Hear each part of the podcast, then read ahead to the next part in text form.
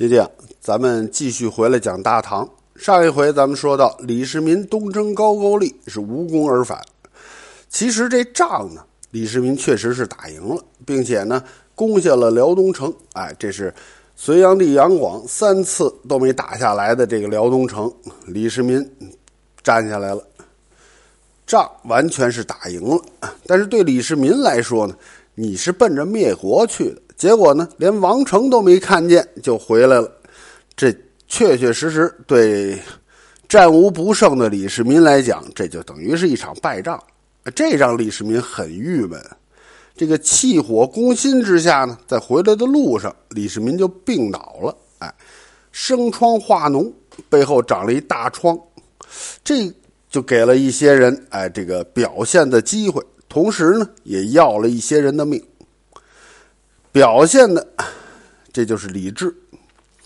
在贞观十九年十二月十四日，哎，这个李世民到达了定州，在这个定州监国的太子李治，哎，他看到父亲身患重病啊，非常痛苦，竟然呢是用嘴把父亲这个窗里的这个脓给吸了出来。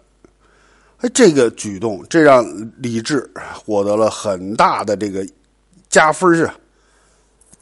不管李治当时这么做，哎，这是作秀也好，是出于真心也好，哎，反正是让全国人看到了李治的仁孝，这确实很不容易。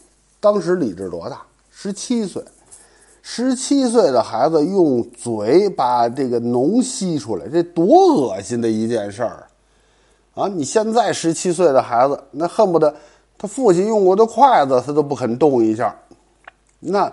你用嘴吸那些呃臭烘烘的脓水儿，哎呀，这事儿想起来都恶心。但是李治的这个举动让天下人都觉得，哎，李治这孩子确实是仁孝。同时呢，李世民也很感动啊，哎，李治肯于为他这么做，那这个太子的位子那就算是稳如磐石了。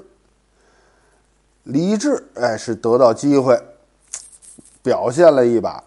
但是有人呢，却因此而丧了命。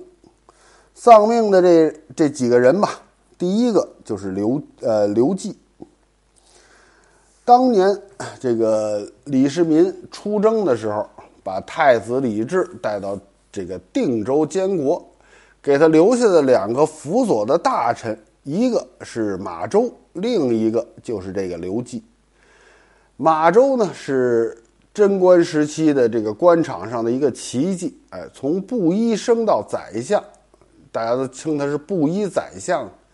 刘季呢是跟他齐名的，哎，是以降臣的身份，哎，掌管三部。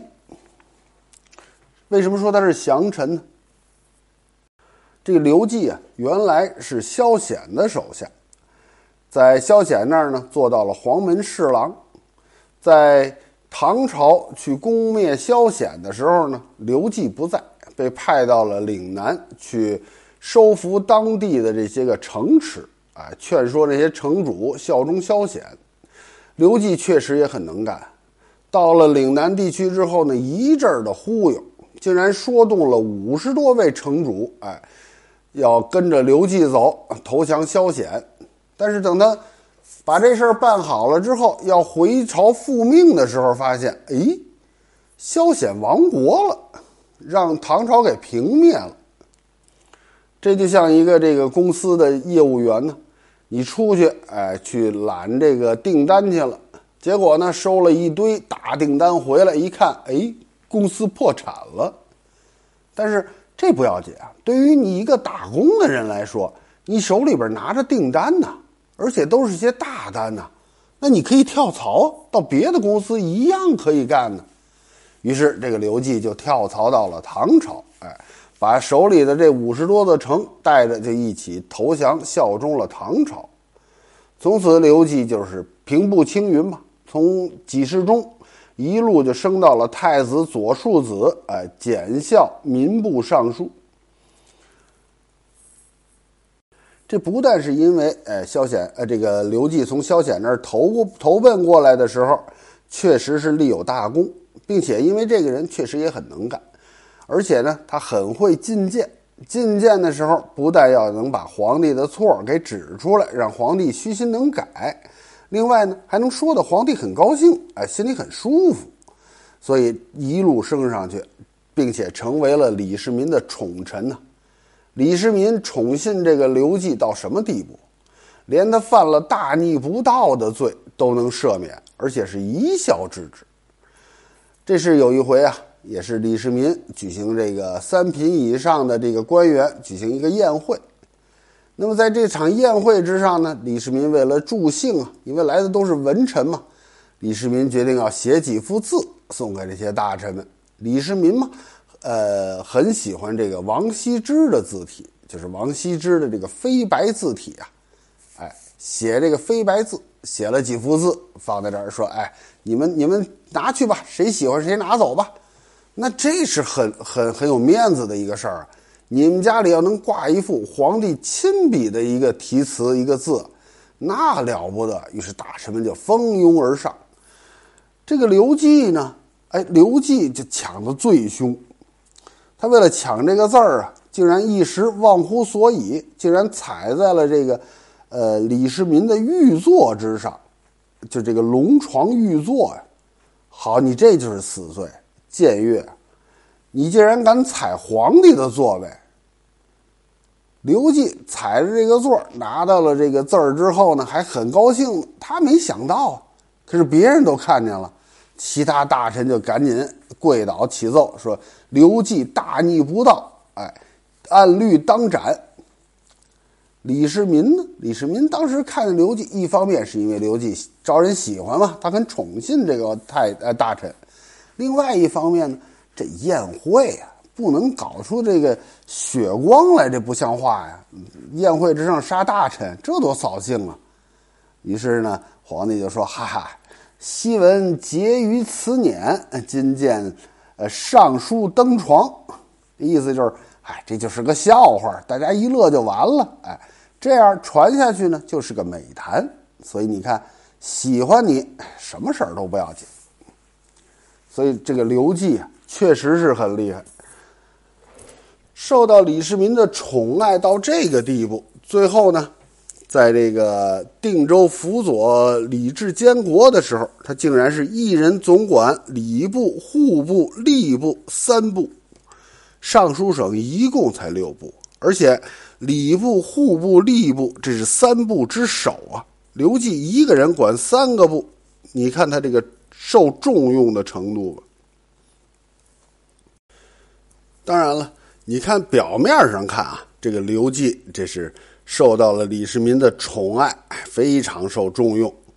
但实际上呢，他的位置并不稳，因为什么呀？在贞观十七年的那场储位之争里边，刘季支持的是谁？是魏王李泰。那从政治的角度上说啊，尤其在中国的官场上。你站错队，远比做错事儿更可怕。所以后来虽然说李治当了太子，没人再提刘季支持魏王的时候这件事儿了，可大家不是说把这事儿都给忘了？那支持李治的这帮人就在后头等着呢，等机会要拉刘季下马呀。同时，这个刘季虽然他很有才华，这点不可否认。但是他和当年的刘文静一样，都有一个致命的缺点，那就是狂妄。李世民在出征辽东之前，哎，他特意把这个刘季叫来，要交代一番。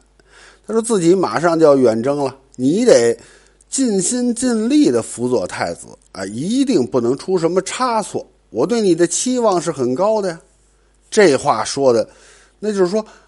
你这次辅佐太子有功，哎，未来你很有可能成为下一任皇帝的重臣，那就前程似锦啊！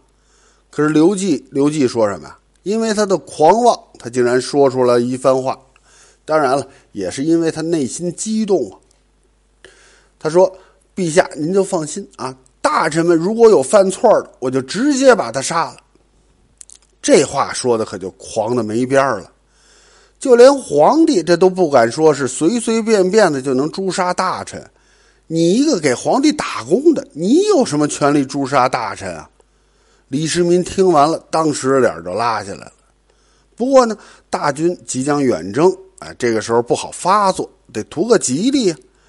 后方必须要稳定啊，所以呢，他就警告了刘季一下，就说这个皇帝不谨慎会失去大臣，大臣不谨慎那是会丢命的。你性格耿直，哎，甚至有些狂妄，如果你不改的话，你早晚可是会吃亏的。说完了呢，刘呃李世民就带着大军远征出发了，刘季呢就留下来辅佐皇帝了。应该说呀，刘季在辅佐李治监国的这段时间里边，工作确实做的还是不错的。但是这个李世民回到定州之后呢，不就生病病倒了吗？哎，这个刘季呢，就到皇宫，经常到这个行宫啊去看望皇帝。他做的这些确实是合乎一个做臣子的标准，但是就是因为去看望皇帝，给他酿成了最后惨剧。有一回啊，这个刘季从皇帝的行宫出来，就碰到了几个同僚。啊，这几个同僚呢，就向刘季就询问皇帝的病情啊。应该说，这几个人，哎，官职啊，级别一定都不太高，哎，因为他没机会见到皇帝嘛。所以这回看见刘季了，哎，就出来问刘季，说这皇帝的身体怎么样啊？刘季就叹了一口气，哎，皇帝的病很严重，真的是很让人担忧啊。刘季随口就说了这么一句话，可没想到，就是这句话给自己埋下了祸根了。他跟这几位同僚说了，说完之后呢，这几位同僚又把这话就传给了别人，一传十，十传百。有句话你可得记着：这钱是越传越少，这话可是越传越多。这话传来传去，传来传去，传到最后就变成了什么样了呢？就变成说，说这个皇帝，呃，陛下这个病啊很严重。不过呢，国家的事儿也不用担忧。哎，如果陛下有个什么三长两短的，哎，当效太子，呃，我辅佐太子，当效当年伊霍之故事。大臣如果有异议的，就直接杀掉，这样自然而然就会安定了。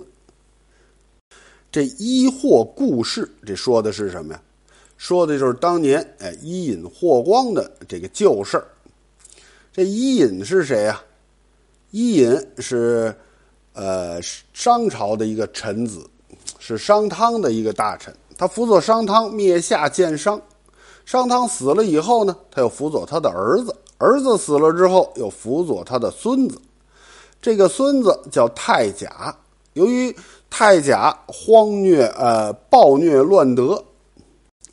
这个伊尹呢，就把当时的王太甲就给放逐了，自己把持朝政，哎，自己亲自摄政，接受诸侯的朝拜。三年之后呢，他看到太甲悔过自责，于是就把太甲又给接回来，还政给太甲，自己告老还乡。那霍光是谁呢？霍光是西汉时期，呃，汉武帝的的大臣。是名将霍去病同父异母的弟弟。汉武帝临终的时候，指定霍光为大司马、大将军，哎，和其他几位大臣一起辅佐汉昭帝。汉昭帝死了，由于他没儿子，霍光就迎立这个汉武帝的孙子昌邑王刘贺继位。但是过了二十七天以后呢？他觉得这个刘贺呀荒淫无道，哎，就以太后的名义把他给废了。同时，他从民间迎接了汉武帝的曾孙刘病已继位，哎，这就是汉宣帝。在他的辅佐之下呀，这个汉昭帝、汉宣帝都作为了中兴之主，哎，历史上就称为昭宣中兴。这是汉朝西汉文景之治以后的又一段盛世。他后来病死之后呢，就还政给了汉宣帝。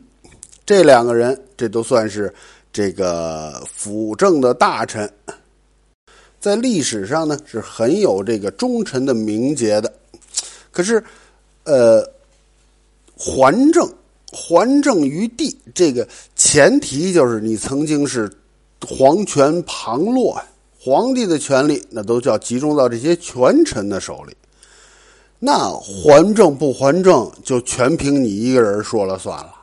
如果你真不还，就像这个三国时期的曹操一样，把持大权就是不还，谁能拿你怎么着啊？你不篡位，你的儿子也会篡位啊。所以这个权臣啊，这是皇帝是根本不能容忍的。那你现在你要干嘛？你要行医祸之事。虽然说伊尹、霍光这都是忠臣。但是历朝历代要是听说谁要行医祸故事，哎，那就一定是这种权臣出现，皇帝一定是要把你杀了的。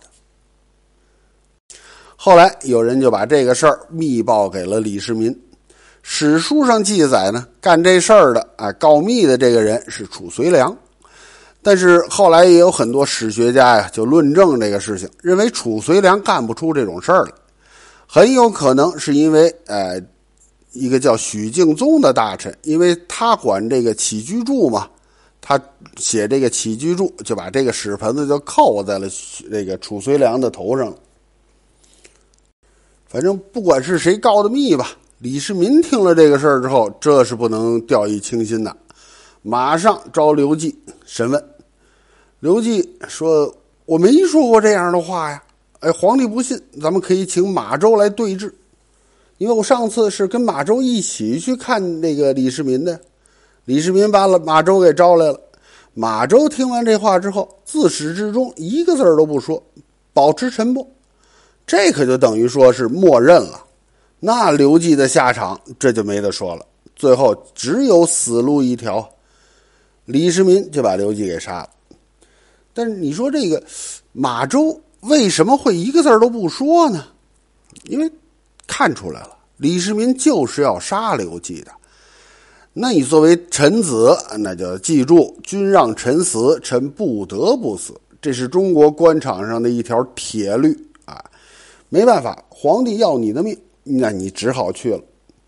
那你说，皇帝李世民真的相信这个刘季谋反吗？刘季说了这种话要当权臣吗？未必。因为在刘季临死之前，哎，他是被呃李世民赐自尽的，哎，好歹给你留个全尸吧。在自尽之前呢，刘季曾经向来监察的这个官员要纸和笔，要最后再给李世民上一道奏章。这个监察的官员呢说不行，哎，断然拒绝，说皇帝只让我来看着你自尽的，可没说让我带什么奏章回去，不允。后来李世民听说这事儿之后，就把这个监察的官员给下狱治罪了。这说明什么呀？说明李世民也心里头未必信，未必信这个刘季就真的说过这样的话。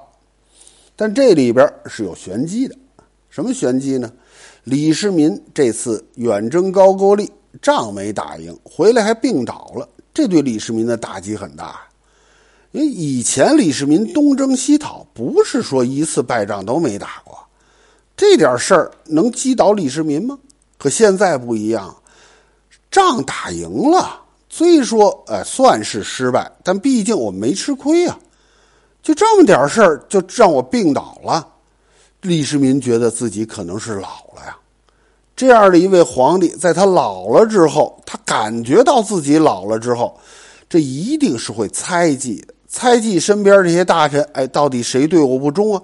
谁有可能将来会威胁到我子孙的江山稳定啊？